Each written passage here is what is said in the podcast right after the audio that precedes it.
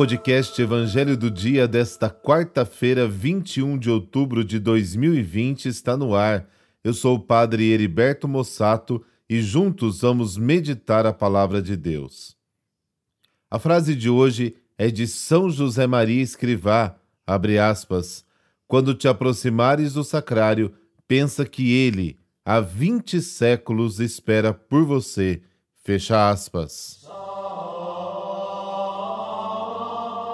Em nome do Pai, do Filho e do Espírito Santo. Amém. Senhor Deus, Criador dos céus e da terra, és o Senhor sobre tudo e todos. Tens o poder para ajudar os missionários que estão no campo levando tua palavra.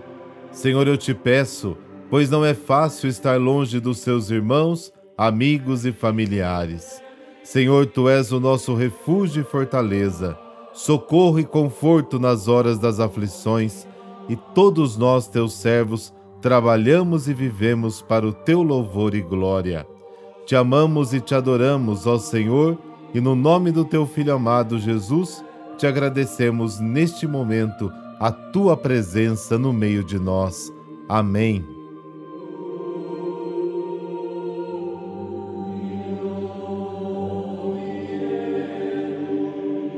A vigilância é também o tema do Evangelho de hoje, e outras duas parábolas são contadas para reforçar a importância de ficar em estado de atenção.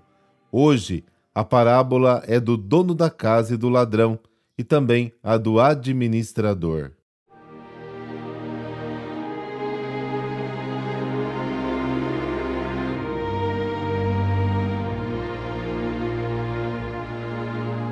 Lucas, capítulo 12, versículos de 39 a 48.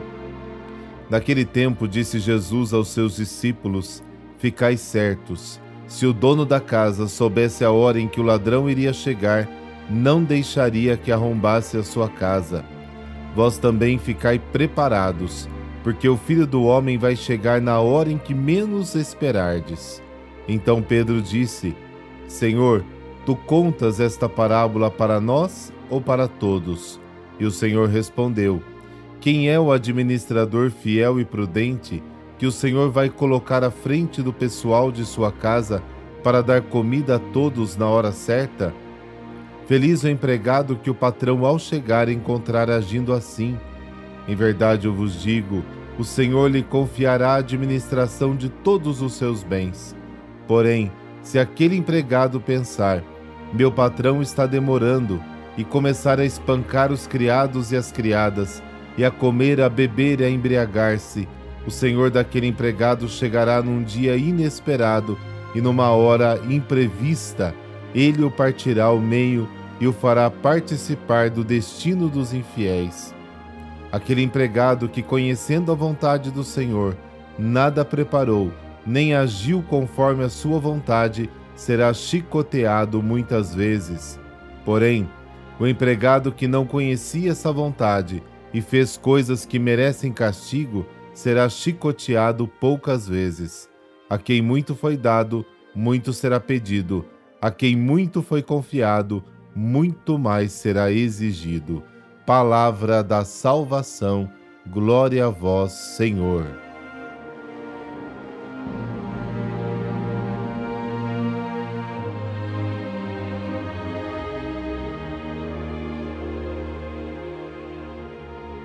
Assim como o dono da casa não sabe a hora em que virá o ladrão, também não sabemos o momento em que chegará o Senhor. Jesus explica claramente este ensinamento. Muitas pessoas vivem angustiadas com o fim do mundo. Nas ruas de nossas cidades é comum, vez ou outra, encontrarmos letreiros avisando: Jesus voltará em breve. Na proximidade dos anos 2000, teve até quem tirou a própria vida. E vinte anos se passaram e aqui estamos nós. Muitas vezes essas frases retiradas do contexto bíblico são usadas para assustar as pessoas e forçá-las a frequentar determinada igreja. O fato é que, de tanto se angustiar com o fim do mundo, perdemos a oportunidade de encontrar Jesus no dia a dia da nossa vida. E o Evangelho de hoje traz grandes ensinamentos para a vida. Viver é ser um bom administrador que cumpre a sua missão de servo. Não se apega aos bens adquiridos, mas está sempre vigilante e atento para não ser engolido pelo poder e a riqueza. Devemos administrar o tempo, os apegos, as emoções, os sentimentos, os relacionamentos. Aqui vale sempre as sábias palavras: a quem muito foi dado, muito será cobrado. Mas então, Jesus não voltará? Sim, voltará, mas esta verdade não deve travar o nosso coração e nem provocar o medo e a insegurança. Na comunidade de Tessalônica, os cristãos nem queriam trabalhar mais, ficavam o dia todo sem fazer nada, esperando a volta do Senhor. Quem não trabalha também não come, admoestava São Paulo em suas cartas.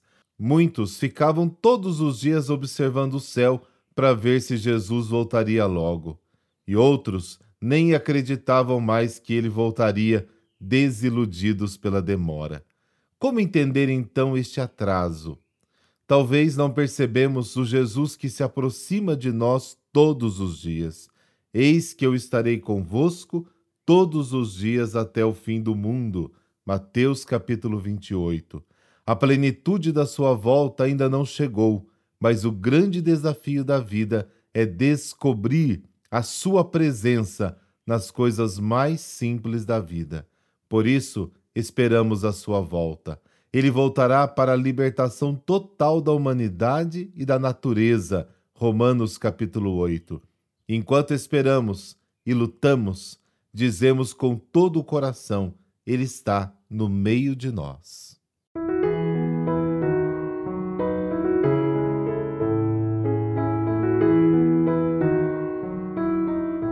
Hoje a igreja celebra Santa Úrsula e companheiras. Úrsula nasceu no ano 362, filha dos reis da Cornúbia, na Inglaterra. Era uma linda menina, meiga, inteligente, caridosa, cresceu muito ligada à religião, seguindo os princípios da fé e amor em Cristo. A fama de sua beleza se espalhou e logo os pedidos de casamento surgiram. Por motivos políticos, seu pai aceitou a proposta feita por um duque pagão. Pela obediência a seu pai, Úrsula aceitou, mas pediu que ficasse ainda três anos solteira. Neste tempo, pensava em converter o pretendente ou fazê-lo desistir das núpcias. Mas, ao seu tempo, a jovem precisou ir ao encontro do noivo. Com ela, viajaram mais onze meninas virgens que se casariam com soldados do rei. Aconteceu então o um imprevisto. Navegando pelo rio Reno, o navio de Úrsula cruzou o território dominado pelos Hunos, povo bárbaro e pagão. Logo os soldados hunos mataram todos e apenas Úrsula escapou, pois Átila, o rei de Hunos, ficou maravilhado com a beleza e juventude da nobre princesa. Ele tentou seduzi-la e lhe propôs casamento, mas, a custo da própria vida, Úrsula o recusou, dizendo que já era esposa do mais poderoso de todos os reis da terra, Jesus Cristo. Cego de ódio, ele pessoalmente a degolou. Tudo aconteceu em 21 de outubro do ano 383. Por intercessão de Santa Úrsula, dessa bênção de Deus Todo-Poderoso, Pai, Filho, Espírito Santo. Amém.